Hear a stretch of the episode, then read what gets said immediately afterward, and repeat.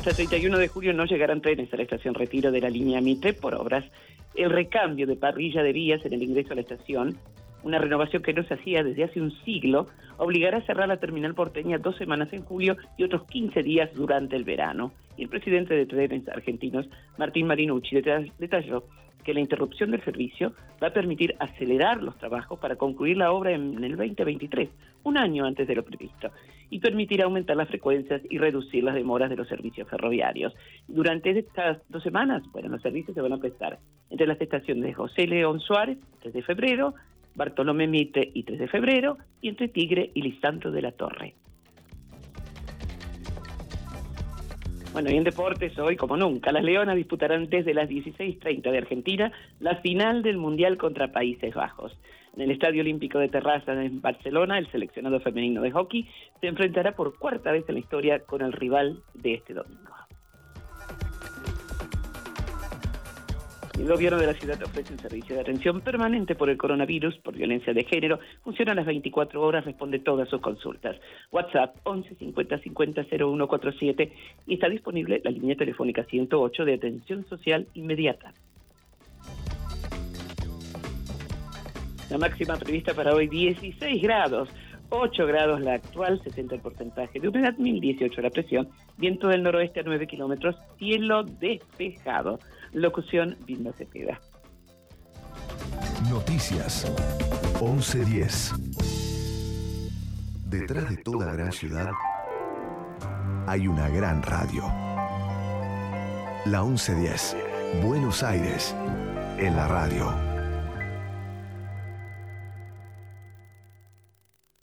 A las 9.53 del 18 de julio de 1994, un ruido infernal nos sacó de la plácida modorra. Ese día éramos gente común en un día común. Tomábamos mate, nos reíamos de alguna tonta anécdota, hacíamos planes para la tarde. Pero el estruendo, que parecía lejano, puso un paréntesis en nuestra conversación. Primero fue un mal presentimiento. Para quienes nunca vivimos una guerra, las explosiones son un hecho inesperado y difícil de comprender. Pensamos como piensa la gente común. Un escape de gas, un choque. En esos tiempos no existían las redes sociales. Las noticias urgentes se recibían por la radio o por la televisión. Recuerdo con exactitud aquel instante en el que encendí el pequeño aparato que funcionaba con seis pilas. A partir de ese momento, solo tengo imágenes confusas. Salí de casa en el barrio de Caballito, casi sin información.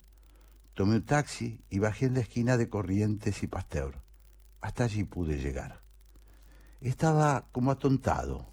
Solo me guiaba el instinto periodístico y el presentimiento de que aquel evento era de enorme gravedad. Pero no sabía no podía imaginar qué había sucedido. Un estruendo, un gran estruendo. Eso era todo. Calculo que serían las 10.30, quizás las 11. Tomé Pasteur en dirección a Córdoba. En la zona reinaba una gran confusión. El tránsito estaba atascado, pero no había aún demasiados policías. Los autos trataban de escapar de aquella congestión anárquica y la gente se desplazaba sin dirección. Multitudes que iban y venían. Y un silencio. Al menos eso me pareció, o así se grabó en mi memoria, como si se tratara de una película sin sonido. Llegué a la sede de la AMIA unos segundos después. Vi el montículo de escombros. Había muchas personas rastreando, como si fueran sabuesos, buscando vaya uno a saber qué. Sacaban piedras, ladrillos destrozados, restos de mampostería, pero nadie hablaba. O quizás hablaban, y yo no lo recuerdo. Quizá incluso lloraban o gritaban, pero yo no lo recuerdo. Lo que sí recuerdo es que muchos corrían de un lado al otro, como alienados. Incluso también recuerdo algunas personas con la ropa ensangrentada, y que en un momento alguien gritó, otra explosión, otra explosión, y que todos corrimos, sin dirección, como un ejército de zombies. No sé qué hora sería por entonces, pero sí que todavía no habían llegado ni bomberos, ni policías, ni ambulancias, y que Pasteur seguía sin vallas. De repente me corté marchando, como un autómata, junto a una multitud por la calle Tucumán. Tomamos la rea para volver luego por la valle y otra vez a Pasteur. Había también algunos que corrían en dirección contraria, y de nuevo, la voz estridente los alarmó. Otra explosión, otra explosión. No hay manera de explicar el pánico. Se trata de una fuerza inercial que se apodera de los cuerpos y las mentes. Es apenas una percepción sobre la existencia del peligro, algo instintivo. Se hace lo que otros hacen, no se piensa, se actúa. Luego de comunicarme con la redacción de la revista Gente, en la que yo me desempeñaba como redactor, y recibir instrucciones de permanecer en el lugar, solo me dediqué a observar. Mi tarea era absurda, pero era la tarea más útil que podía realizar. Mirar, mirar con la mayor agudeza posible el devenir de los hechos, buscar testimonios, explicaciones, registrar los acontecimientos tratar de entender para que luego todos entiendan. Eso es informar, y yo tenía que informar. Poco a poco iban llegando noticias. Era un atentado, un tremendo atentado.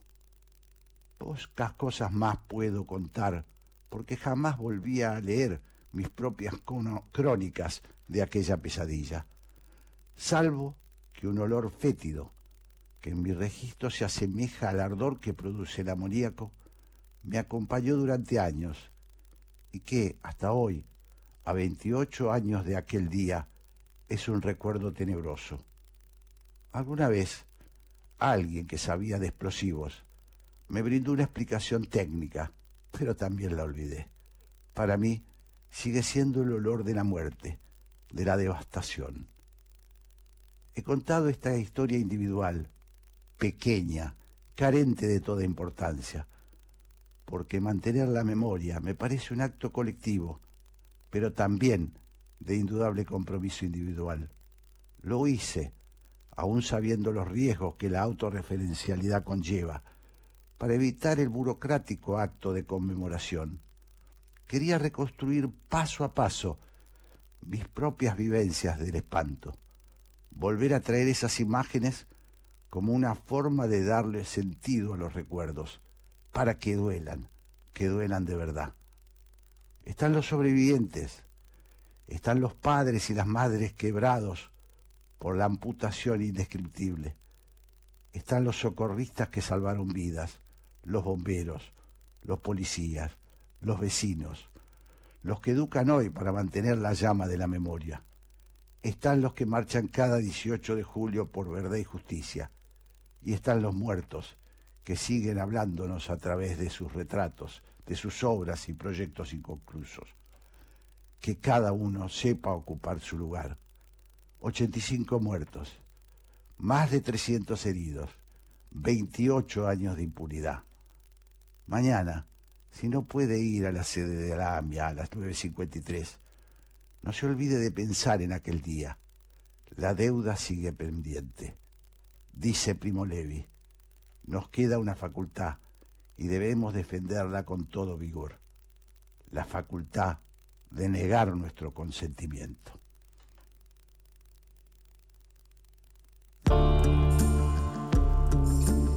Hablar, ceder la palabra, escuchar. La 1110 presenta Haciendo Pie un programa que promueve el intercambio de ideas sin prejuicios. Haciendo pie. Todos los domingos a las 12. Jorge Sigal, por la Radio Pública de Buenos Aires.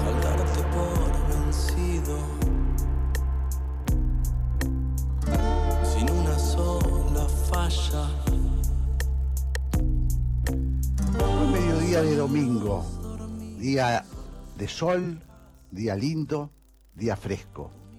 Y nosotros aquí, recordando, porque recordar es para nuestra audición y para todos nuestros oyentes fundamental. No olvidamos, mañana es un día de mucho dolor y de exigencia. Vamos ahora a presentar al equipo de Haciendo Pie. Operadora Gabriela Garrido.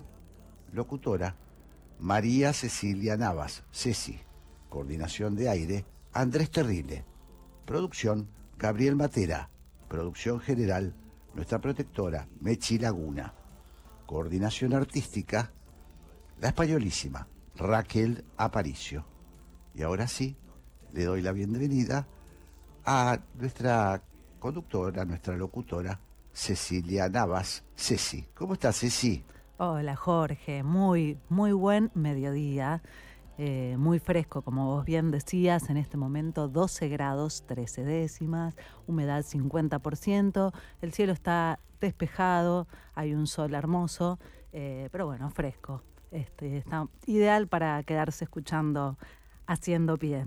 Les recordamos a todos nuestros oyentes las formas que tienen de, comunicarse con nosotros, con el programa. Pueden hacerlo a través del Twitter de la radio, que es arroba la 1110, y también a través del Twitter de Jorge, que es arroba Jorge Sigal.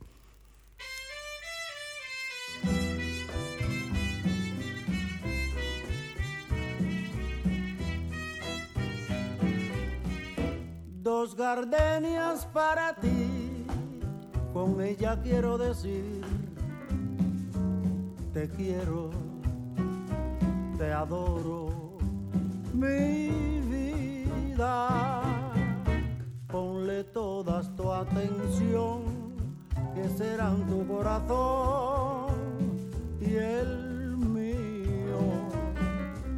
Dos gardenias para ti que tendrán todo el calor de un beso, de esos besos que te di y que jamás te encontrarán en el calor de otro querer.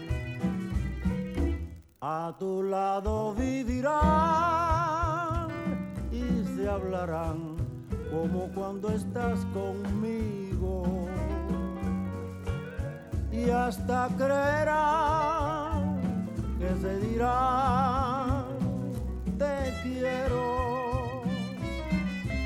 Pero si un atardecer las gardenias de mi amor se mueren, es porque han adivinado que tu amor me ha traicionado porque existe otro querer.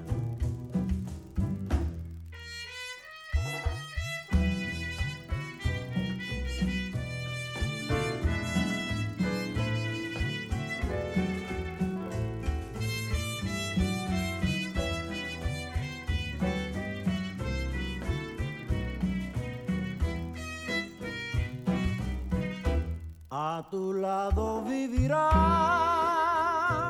y se hablarán, solo cuando estás conmigo. Y hasta creerán que se dirán te quiero. Pero si un atardecer las gardenias de mi amor se es porque han adivinado que tu amor me ha traicionado porque existe otro querer. Es porque han adivinado que tu amor me ha traicionado porque existe otro querer.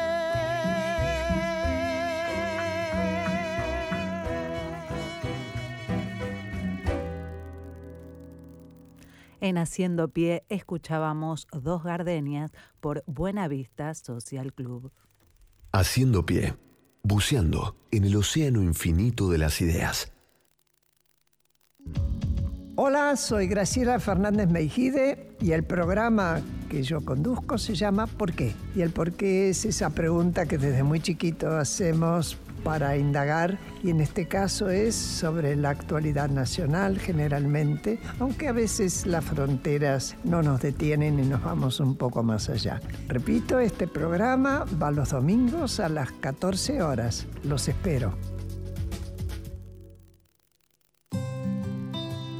Conectate con la ciencia jugando y aprendiendo en familia. El Planetario tiene propuestas para todas las edades, que van desde actividades para armar y colorear hasta podcast de entrevistas y curiosidades astronómicas. Ingresa a las redes del Planetario en Instagram, Facebook, Twitter y Spotify o a www.planetario.buenosaires.gov.ar y descubrí el universo desde casa. En Banco Hipotecario actualizamos nuestra app para hacer tu día a día más fácil. Nuevo diseño, más funcionalidades, más información. Consulta, invertí, envía, pedí, paga con QR y mucho más. Banco Hipotecario en tu celular. Descarga la app BH y opera todos los días durante las 24 horas. Haciendo pie. Un programa para atravesar la marea.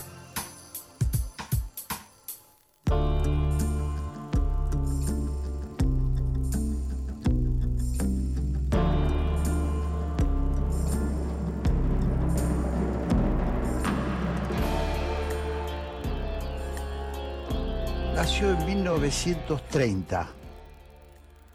Tiene una obra integrada por 22 volúmenes. Es un sabio, un erudito y tiene una envidiable lucidez. Es el director del, del Centro de Consulta Médica y del Instituto de Docencia e Investigación de la Fundación Luis Chiosa. Vamos a hablar hoy precisamente con él, con el doctor Luis Chiosa, una eminencia que, entre otras investigaciones, ha desarrollado las enfermedades psicosomáticas, cuáles son las razones por las cuales el cuerpo se enferma. En su nuevo libro, Soñar y decir también es hacer, expone una serie de ideas en forma de apuntes de todos los días acerca de temas tan diversos como la venganza, el silencio, los escrúpulos o la crueldad. Le doy la bienvenida al doctor eh, Luis Chiosa y le comento que he reducido un poquito el campo de las preguntas que me interesaría hacerle, porque, bueno, porque su universo es demasiado extenso, así que quiero aprovecharlo. ¿Cómo le va? Bien, muy bien. Le agradezco mucho su interés. Usted sabe como escritor que lo que más nos importa a los escritores es que lo que escribimos a alguien le interese. Sí, totalmente. Y creo que sus libros son muy interesantes y muy pulsantes. Eh, voy a empezar así. Dijo en algún momento refiriéndose a la pandemia que lo peor que deberíamos enfrentar sería la pandemia de la locura colectiva que ésta desató. ¿Cómo lo ve hoy? Sí, efectivamente, creo que es así. Creo que lo peor es haber cometido la insensatez de someterse al principio del placer y unificar todos los enemigos en uno solo, el virus. Ajá. ¿Y en qué lo nota usted? ¿En qué sentido lo dice? Eh, eh, someter todos los sentidos del placer y, eh, al virus.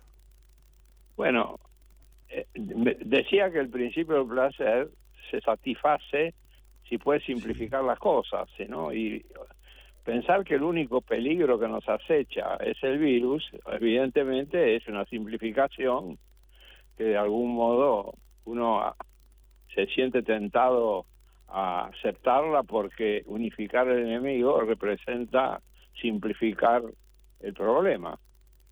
Claro. También dijo usted, doctor, que la pandemia iba a cambiar eh, cuestiones fundamentales de la humanidad. ¿Cómo se expresa hoy eso? Bueno, yo creo que estamos viviendo una crisis como hubo otras en todo en toda la evolución de la civilización, ¿no? Periódicamente se producen situaciones de caos que después dan lugar a nuevas organizaciones. Esto es un proceso biológico y cultural muy general, basta observar la historia, ¿no? De lo que ha pasado con la humanidad. Y estamos pasando por una, lo que yo llamaría una espiritupatía colectiva, ¿no? Es decir, el espíritu de nuestra época actual está contaminado por un montón de, de sinsabores, inquietudes que hacen que en la vida cotidiana una verdadera zozobra. Eh, hay dos este, conceptos que se popularizaron en, durante la pandemia y que me gustaría trasladárselos para ver qué reflexión les suscitan. Distanciamiento social y nueva normalidad. Bueno, justamente, el distanciamiento social, yo me pregunto si, tiene, si no ha tenido más perjuicios que beneficios sobre todo porque es muy difícil ser criterioso con respecto a cuáles son las medidas de la profilaxis.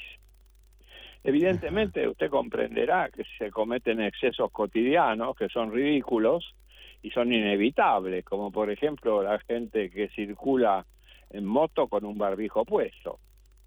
Imagínense que esto es una insensatez que no tiene ningún ningún sentido. Bueno, cosas como esas ocurren eh, cotidianamente, ¿no? Claro. ¿Y esta idea de la nueva normalidad? Y bueno, es una manera un poco, yo diría, eh, trambótica de llamarle normalidad a la anormalidad.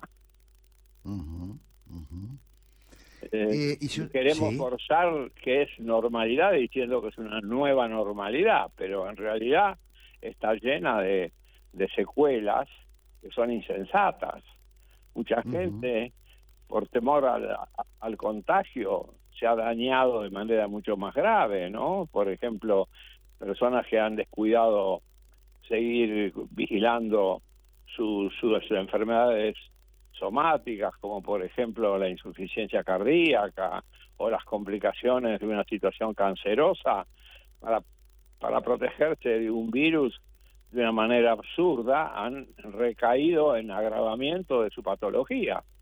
Claro, claro. Estoy hablando con el doctor Luis Chiosa, psicoanalista y experto en enfermedades psicosomáticas, pero también un gran, agudo observador de la realidad política y social eh, del mundo y de la Argentina. Eh, le pregunto, doctor, porque sé que es uno de, las, eh, de, los, de los temas que ha investigado, que, le han inquietado. ¿Estamos frente a una nueva religión, que es la religión de las ciencias? Las ciencias como, como paradigma de todo este, lo que nos... Bueno, habría que... Eh, lo que usted plantea es una cuestión muy profunda, en donde es necesario discriminar entre lo que es religión, que es una creencia que une a la gente, la religa. Sí. Eh, de ahí viene la palabra religión, de religar a la gente a, través de una creencia que puede ser muy valiosa. Y por otro lado, lo que se llama muchas veces religión, y no es otra cosa que una superstición perimida que se mantiene con grandes daños para el desarrollo de la comunidad. ¿Y cómo sería, qué sería esa superstición, por ejemplo? ¿Algún ejemplo concreto? Y bueno, ya le digo, creer, por ejemplo, que el virus tiene un potencial dañino que es mucho mayor al que realmente tiene y sobre todo lleva a situaciones absurdas como pensar que el único riesgo que una persona corre es contagiarse el coronavirus eh, cuando en realidad hay un montón de riesgos que, que se están descuidando, como, como el dengue, como la malaria, como la enfermedad de Chagas, para hablar solamente de las cuestiones contaminantes que generan una cantidad enorme de daños y que de alguna manera se descuidan por esta obsesión de unificar todos los peligros solamente en el virus, en el COVID. ¿Eso ha sido una cuestión eh, empírica, una cuestión que sucedió o hubo aprovechamiento? Bueno, las dos cosas. Yo creo que, por un lado, como decía antes, es someterse al principio del placer, pensar que hay un solo enemigo y no varios. Y la segunda es los aprovechamientos perversos, en donde a través de esto se han hecho otros negocios que de alguna manera poco tienen que ver con la salud y poco tienen que ver con, con, la moral, ¿no? Claro. ¿Usted incluye ahí el aprovechamiento político o de poder? Sí, pero no solo ese, el aprovechamiento político, también el, el, aprovechamiento de haciendo negocios que han surgido eh, como un aprovechamiento del temor de la gente para llevarla a comprar cosas inútiles, por ejemplo. ¿Qué sería, por ejemplo, cuáles? Bueno, por ejemplo, qué sé yo, pensar que que, se, que hay barbijos maravillosos que protegen de cualquier contaminación. En donde se empiezan a hablar de cosas inventadas, como usted sabe, así como se hace la propaganda de cosas que no sirven para nada. También se puede hacer la propaganda de un barbijo diciendo que tiene, qué sé yo, cualquier elemento químico que protege de manera eficacísima contra el contagio de un virus. Claro. Eh, lo vuelvo para atrás un segundito. Eh, estábamos hoy hablando de la ciencia, de esta predominancia de la ciencia que se refleja en todo, no solamente en, estábamos hablando de la medicina, pero lo llevo también a un tema que usted eh, ha, abordado con mucho interés, con mucha profundidad, como el desarrollo científico en la tecnología, como el desarrollo de la tecnología. Claro. Eh, es cierto. Y, sí. Y me pregunto eh, si la crisis de valores que, se, que se, se percibe tiene que ver también con un alejamiento de la formación humanística ¿Por qué habría que perder el tiempo hoy en leer a los clásicos? ¿Para qué sirve la poesía, la pintura, la música? Todo eso parecería estar relegado en este momento. Mire, lo que usted acaba de decir tiene una profundidad abismal. Usted pregunta para qué sirve la, poesía o la cultura y la respuesta es tan sencilla que conmueve, ¿no?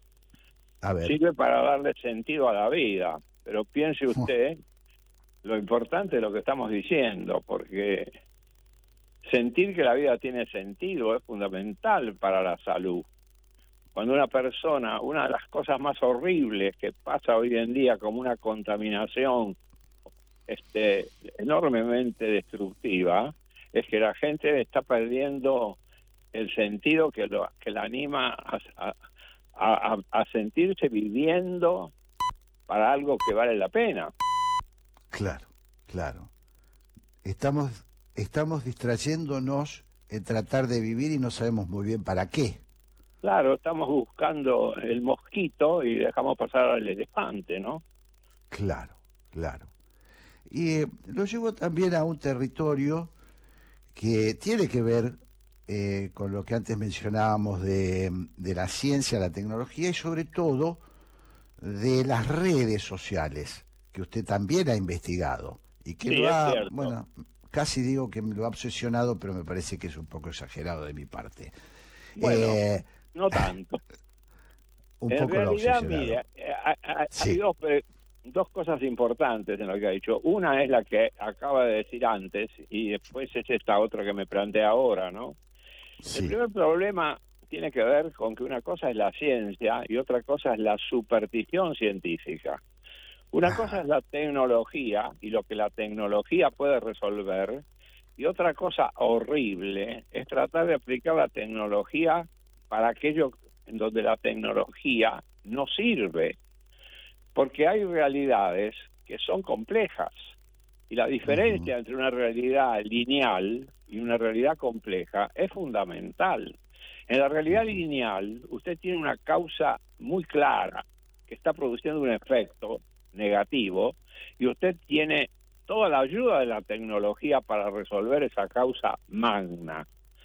En cambio, en las relaciones complejas no existe una causa principal y cuando usted trata una realidad compleja como si fuera una realidad sencilla, lineal, que es lo que hoy sucede muchas veces, usted empeora lo que usted procura mejorar.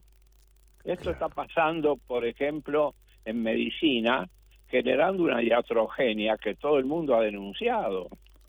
Y lo que en medicina tiene una palabra que se llama iatrogenia, en otras esferas del, del desarrollo humano, como puede ser la pedagogía, como puede ser la política, como puede ser la sociología, no existe la palabra equivalente a iatrogenia, pero sabemos muy bien que el intervencionismo, que es la manera en que llamamos una intervención apresurada y torpe frente a una realidad compleja que no se puede identificar una sola causa magna, ha producido más daños que beneficios. Y eso es algo de lo que nos está pasando hoy.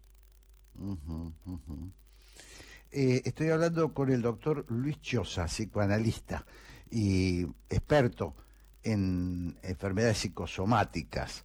Eh, le pregunto, doctor, lo, lo, vuelvo al tema de la tecnología y sobre todo de las redes sociales, porque también esto daría la impresión que nos ha llevado a una especie de, mm, bueno, de ring, de, digamos, la sentimentalización de las ideologías. Estamos como atrincherados en las redes sociales eh, con un nivel de, de agresividad que, que, a veces nos asusta, nos impresiona y que parecería ser una nueva forma de vida. Así es, es un fenómeno complejo, pero como usted comprenderá, hay una cosa muy clara que sí podemos decir. Usted sabe, porque lo ha oído seguramente muchas veces, que las noticias falsas se difunden seis veces más rápido que las verdaderas. Así es.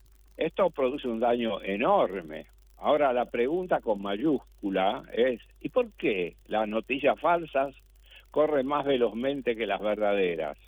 Y la cuestión es muy sencilla. Nuestra conciencia es una función del organismo que se ocupa de resolver las dificultades, de manera que la conciencia está siempre atenta a todo lo que funciona mal y en, en cierto modo deja en segundo término a lo que funciona bien. Esto produce un interés que a veces se transforma en un interés morboso por todo lo que está mal. Y por eso las noticias que muestran calamidades despiertan un interés que jamás despiertan las noticias que transmiten cosas buenas. Ajá. Es una especie de simplificación. Sí, pero es una especie, a ver, es interesantísimo comprender que la naturaleza, sea lo que sea que llamamos naturaleza, eh, diseña, por así decir, distintos organismos. Algunos son organismos que le salen, por así decir, casi perfectos. El ratón y la cucaracha se han usado siempre como ejemplo de organismos con un gran una gran capacidad de sobrevida. Hay otros, en cambio, como es el langostino, en donde, por decirlo de alguna manera gráfica, la naturaleza ha cometido un defecto de diseño. En el langostino, por ejemplo, el, el, el cerebro rodea el esófago, de manera que cuando el cerebro crece, el langostino tiene dificultades digestivas. Esto es considerado por algunos autores como el hecho de que la naturaleza no siempre todo le sale bien. De hecho, hay especies que han desaparecido. De todas maneras, entonces, tenemos que pensar también en que nuestra conciencia tiene esta, esta especie de dificultad de funcionamiento. Su atención a todo lo que no funciona hace que nosotros vivamos mucho más preocupados por lo que no anda y a veces sencillamente nos, nos conformamos con eso, con lamentarnos de que no anda, que al mismo tiempo ver el medio vaso lleno, en vez de ver las dos partes, el medio vaso lleno y el medio vaso vacío, estamos siempre viendo el medio vaso vacío. Claro. Esto hace que, eh, yo lo iba a simplificar diciendo este, que no nos podemos ver, ¿no? Eh, algo de eso hay. En todo caso, tendemos a no ver todo lo que funciona bien, ¿no? Claro. Siempre vemos más lo que funciona mal. Y es importante subrayar que nuestra conciencia está especializada en eso, especializada en ver lo que no funciona. Y está bien, en cierto modo, que así sea para poder corregirlo. Pero cuando te pasa de grado la cuestión, genera una sensación eh, demasiado pesimista de la vida. No todo funciona tan mal. Bueno, incluso hay indicadores, este, si uno mira los indicadores mundiales, uno diría que el mundo que habitamos es mejor que el que habitaron nuestros antepasados. Hay menos guerras, son más cortas, hay menos hambre, la ciencia ha progresado a niveles inéditos y sin embargo tenemos la sensación de que cada vez estamos peor. Usted ha dicho una cosa muy sabia, porque es absolutamente cierto que el hombre se ha civilizado porque es cierto que las guerras todavía existen, existe la crueldad y existen cosas horribles, pero si comparamos la crueldad que tenían en, en, el, pasado muchas este, de los desarrollos humanos, tenemos que reconsiderar la cuestión y decir que el hombre, en cierto modo, se ha civilizado. Bueno, es una cosa impresionante, lo ligo con lo anterior, porque mm, una de las cosas que ha entrado en crisis, a pesar de todos estos parámetros que decíamos que mejoraron, ha sido el sistema que es el mejor de los sistemas posibles, que es la democracia. Y sin embargo, hoy la democracia está en crisis en el mundo entero. Es quizás uno de los parámetros más peligrosos, ¿no? Sí, este es un tema muy interesante, ¿no? Que Ortega se lo ha desarrollado muy bien cuando explica que los griegos habían descrito todas las formas de gobierno como sucesivas, empezando por eh, la, monarquía, siguiendo por la aristocracia, siguiendo por la oligarquía, después siguiendo por la, la democracia, después la democracia termina en demagogia, la demagogia termina en tiranía, la tiranía conduce de nuevo a la monarquía. Claro. Esto es muy interesante porque, eh, según lo que plantea Ortega, este, los griegos tenían muy claro de que todas estas formas de gobierno tenían un periodo de oro y después desembocaban en una corrupción que llevaba al, al nuevo periodo en una forma circular. Claro, claro. Eh, doctor Luis Chosa, psicoanalista, científico, eh, le agradezco muchísimo eh, que nos haya atendido y sus esclarecedoras palabras. Le mando un abrazo. Como decía antes, el honor es mío, porque como, como le he dicho al empezar, imagínese, siento mucho placer de comprobar que alguien me habla de lo que escribo. Qué bueno, qué bueno. Bueno, me alegra mucho. Tratamos de hacer las cosas de esa manera. Este, y, nos hace muy feliz cuando, cuando tenemos receptividad de estos Bueno, aprovecho la ocasión para enviarle mi gratitud y decirle que me conmueve que un escritor se ocupe de, otro escritor. Bueno, le agradezco mucho, doctor. Ha sido un placer. Lo, mismo para mí. Hasta pronto. Estaba sola pero tranquila cuando te dijo que linda estás y fue una ráfaga de la vida, fue una ventana en la oscuridad. Y susurrado como en los cuentos, aprovechó tu debilidad. Llovió la lluvia en los cauces secos y puso un beso en tu soledad. Como una flor jamás presentida, se hizo el guardián de tu intimidad. En los balcones ropa tendida y afuera el ruido de la ciudad. Pero pensando que el tiempo es vela que se deshace sin avisar, encarcelaste al amor que vuela con el temor de lo que se va. Y te entregaste sin condiciones y te olvidaste quizá de ti. Y como dicen en las canciones, si tú te vas será de mí?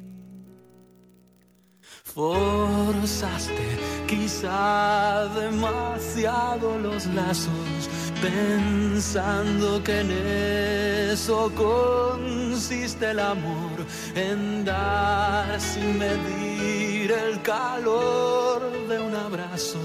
¿Quién sabe qué fue? ¿Qué pasó? Estaba sola, pero tranquila.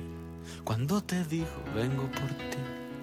Eres la cura de mis heridas, toda la vida que no viví. ¿Y cómo hacer para no quererle? ¿Cuál es el paso que hay que medir? ¿Cuál es el límite de la fuente?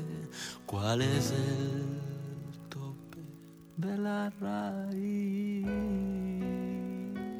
Forzaste quizá demasiado los lazos, pensando que en eso consiste el amor, en dar sin medir el calor de un abrazo. ¿Quién sabe qué fue que pasó? Forzaste quizá demasiado los lazos, pensando que en eso consiste el amor, en dar sin medir el calor de un abrazo. ¿Quién sabe qué fue? ¿Qué pasó? ¿Qué pasó?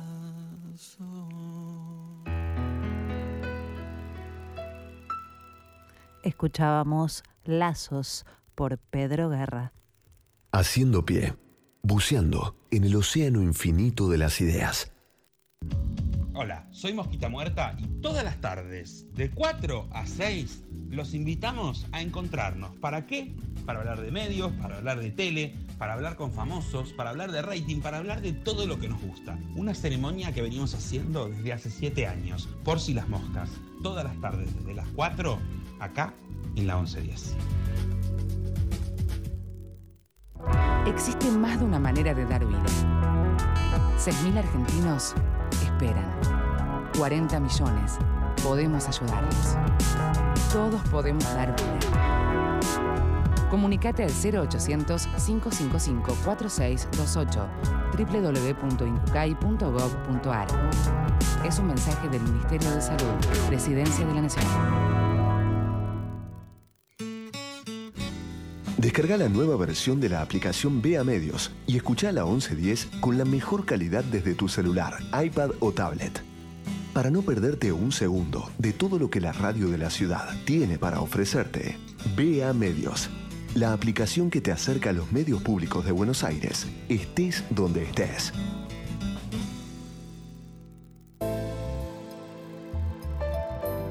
Haciendo pie. Una pausa para transformarnos.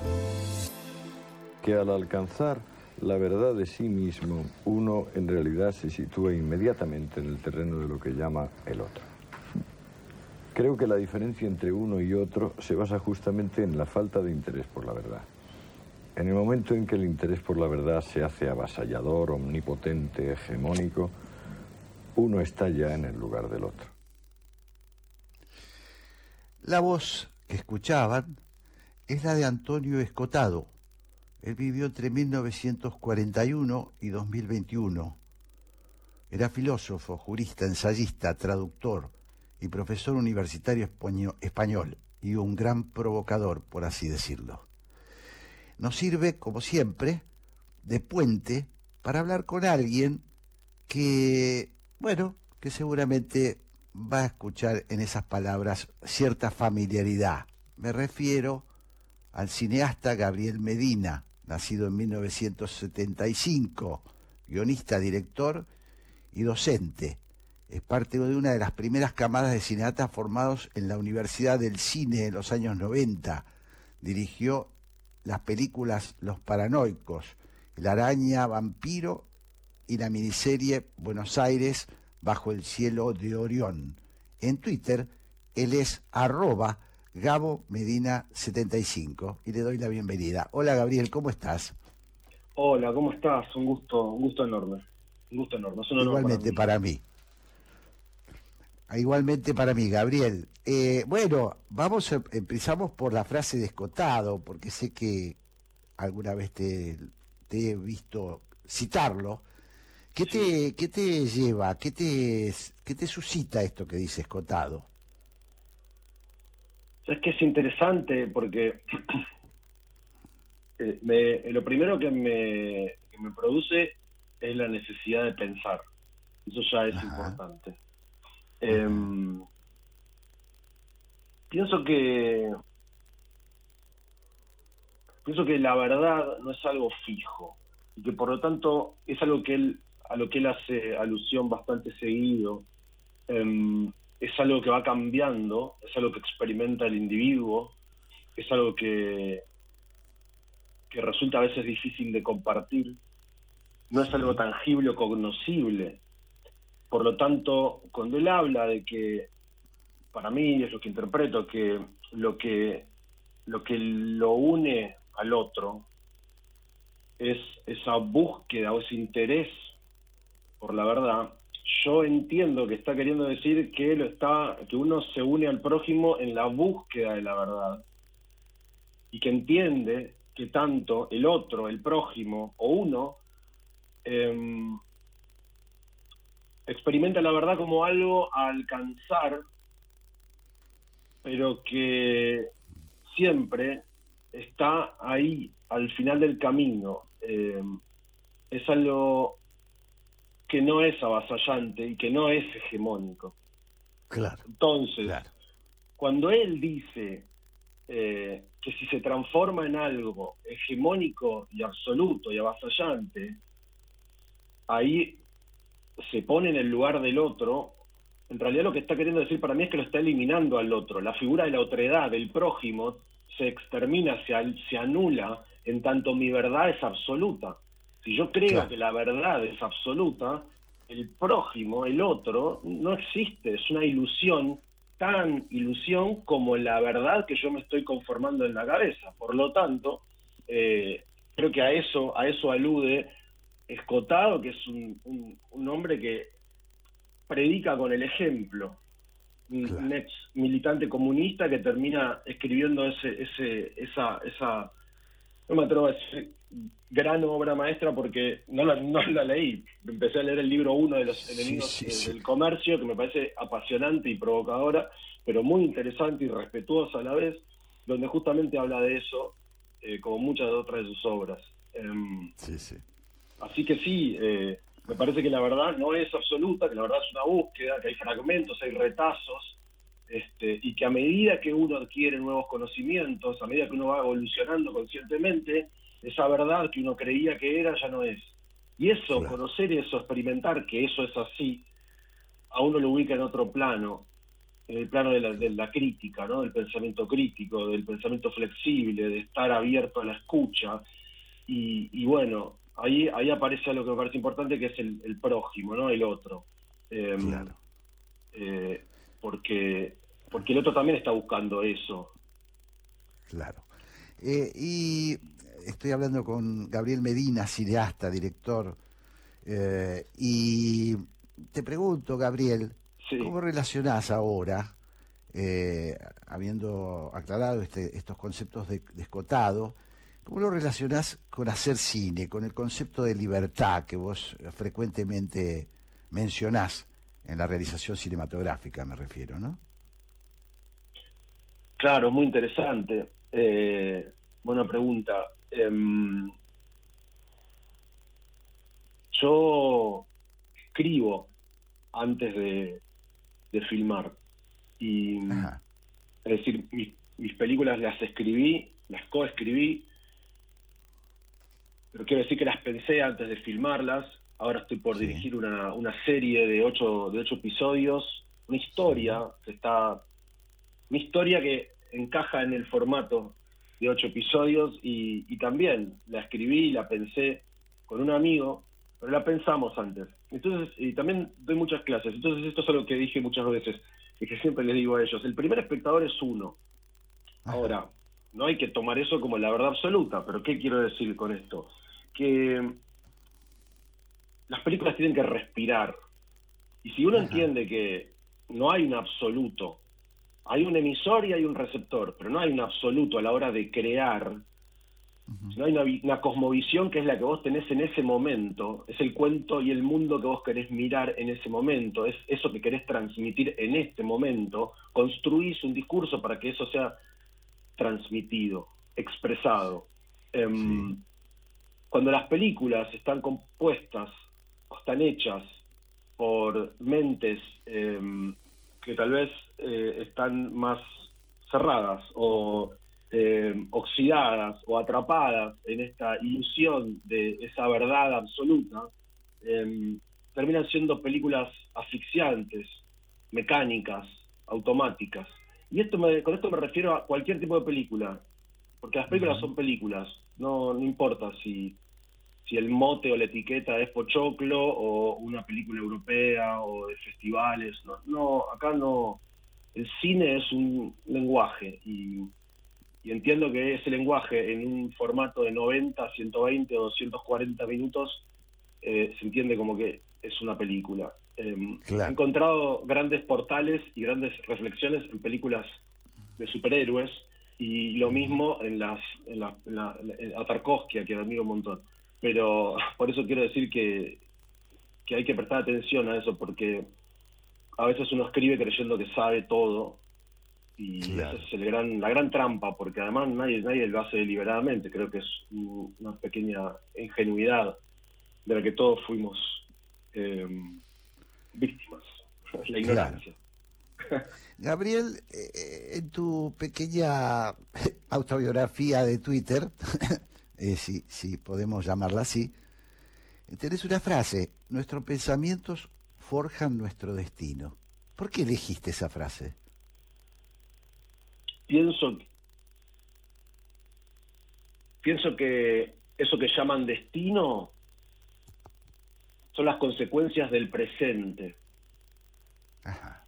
y el presente inevitablemente está asociado a tus pensamientos es decir eh, lo que el cambio de pensamiento el cambio de actitud a partir del pensamiento es lo que modifica esa realidad que es el presente, tu presente, y por lo tanto modifica el futuro.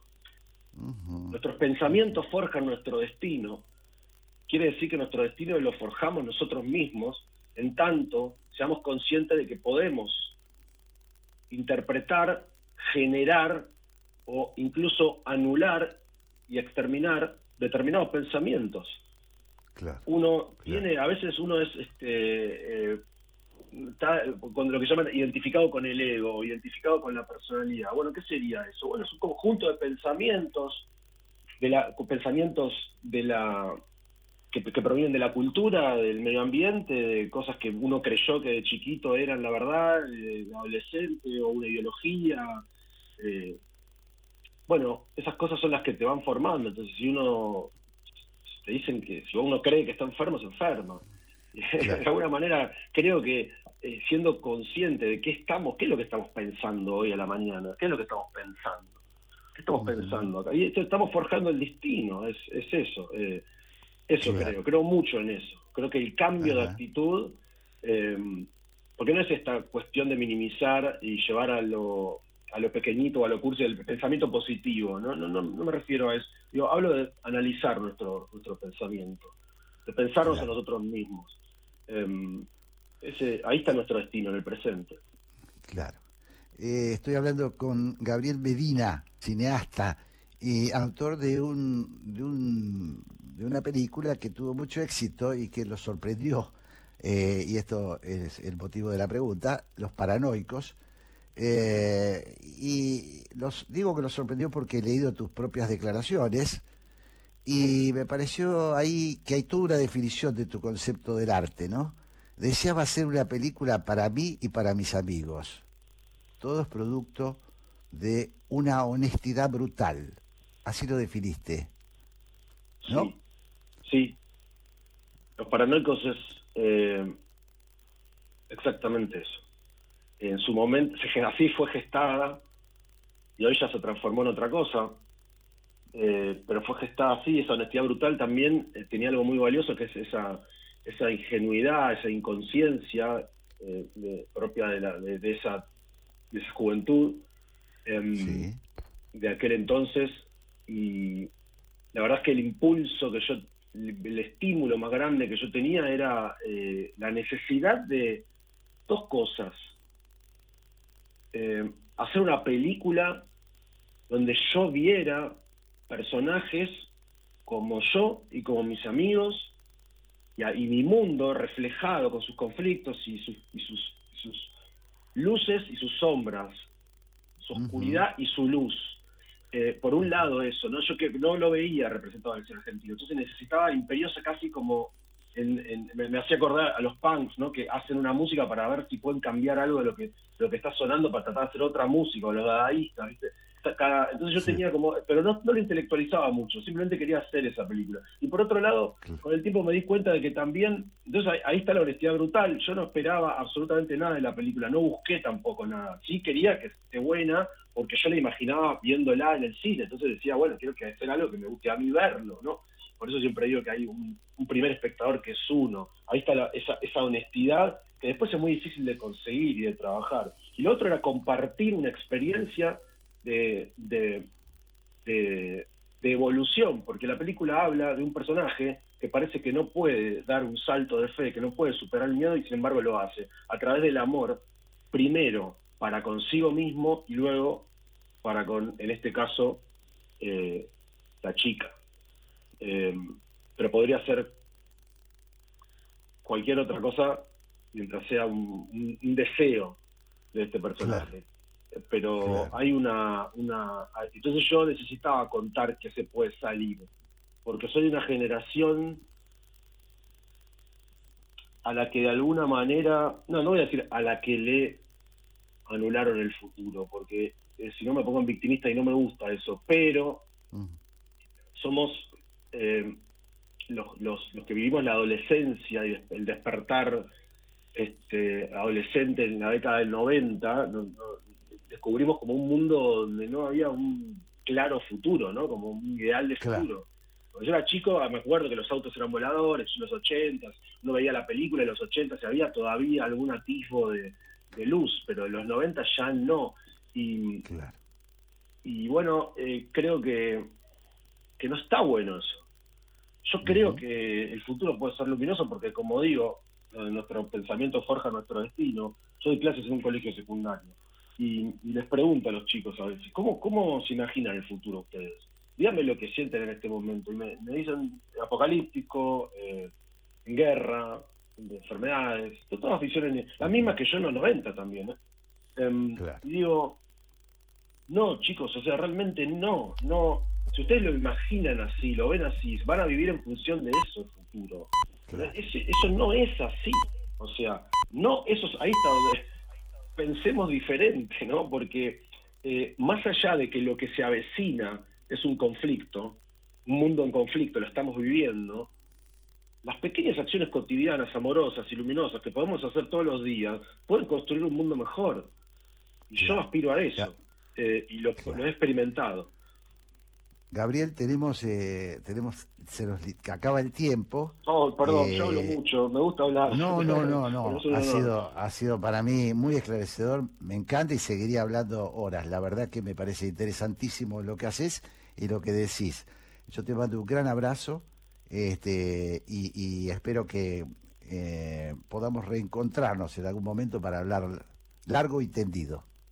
Por favor, sería un, un placer enorme. Un gran abrazo, un saludo para los dos. Eh, los respeto mucho y tengo mucho mucho afecto.